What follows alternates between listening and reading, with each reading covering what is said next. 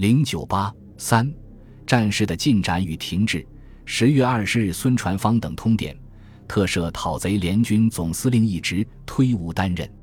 二十一日，吴佩孚乘舰至汉口，通电全国，受十四省推戴，任讨贼联军总司令，通电讨奉。继而任命萧耀南就任鄂军讨贼军总司令。稍后又任寇英杰为鄂军讨贼军第一路总司令，陈家模为第二路总司令，卢金山为第三路总司令，马济为贵军讨贼军第一路总司令，并决定假到河南会攻徐州。萧耀南、白宝山等人赴通电推其谢元为讨贼联军副司令，而江西邓如琢在九江就干满联军前敌总指挥，准备入皖助皖军攻江登选部奉军。这奉战争有发展成为第三次直奉大战的趋势。二十五日，海军杜锡圭已通电讨奉，海军第二舰队集中南京，接受孙传芳指挥。奉系对大江以南即决定放弃，准备集中将登选部与张宗昌部于傍徐之间，等待时局之变化。然二十一日，皖军倪朝荣部由四线开至临淮关，电告江登选部。已与孙传芳取同一行动，要江自动解除武装。二十三日，将登选率部离蚌埠北上，张宗昌则率师抵徐州，以白俄军加奉军共十万人，分三路备战：东面守邳县，西面守砀山，南面置于宿县、夹沟一线。张作霖旋任命张宗昌为直鲁苏皖防御总司令。杨宇霆抵奉后，即召集军事会议。决派四十二混成旅进关，守京凤、金浦两路，而以及黑两省军队集中奉天，以十至十五师兵力分十七队应敌。北京方面，和平的呼声仍未中断。二十一日，赵尔巽、王士珍及临时参议院发表和平通电，赵并分电孙传芳与张作霖，想做个人调停。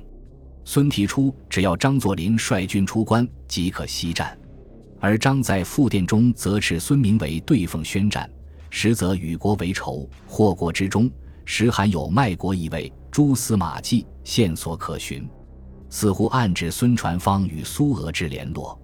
对立如此，赵尔巽的调停便无甚希望。十月二十二日，孙传芳渡江督战，联军司令布宜浦口。三十一日。孙传芳近临淮关，对奉军发动总攻击令。战事在南宿州附近开始，但因奉军主力在南宿州夹沟中间，两军屡进屡退，没有进展。十一月一日，孙传芳急电和南岳维郡，催促旗下动员令，协攻徐州。但是岳维俊并没有按照约定加入，暂时表示中立。对吴佩孚表示要假到河南会师徐州，岳更不允。传闻战事初期有着孙攻其头、豫越攻其腰、西北攻其尾的计划，但是到徐州之战爆发，此传闻并未证实。吴佩孚在汉口除了发布一些空头任命外，没有办法筹措到军费，在一筹莫展之际，外界便有吴佩孚赴南京坐镇指挥联军之说，但孙传芳可能不大能真正同意，故吴最终未能赴宁。在此种情况下，徐州之战最后变成为孙传芳之联军与张宗昌率领的奉鲁军之间的对抗了。十一月二日，联军与奉军在固镇发生激战，孙军截断张宗昌之白俄车队，奉军第一军军长施从斌被俘，借至南京斩首。奉鲁军退据前山、鹤口、夹沟一带。三日，在金浦路一线，两军复有激战。五日，孙传芳下第二次总攻击令，联军破夹沟，两军复有大战。奉鲁军方面，兵力主要有四混成旅及白俄军千人，张宗昌亲出督师。联军第一、第五两军为右路，第二军为左路，第四军及第三军之一部直冲正面。激战经一昼夜，奉鲁军之防线被联军冲断，遭其优势兵力合围，遂大败。被俘者约三千余名。随后，张宗昌部队所退守之宿县也失去。张宗昌下令奉鲁军全部撤回山东。十一月七日，五省联军第一军及陈仪部兵不血刃攻占徐州。十一月九日，孙传芳进驻徐州，即召开军事会议。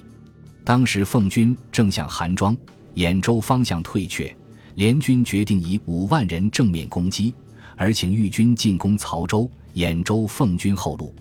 但由于国民军冯、粤两部态度均不明朗，粤维郡部迟迟没有出兵，前线军事便开始呈现停滞。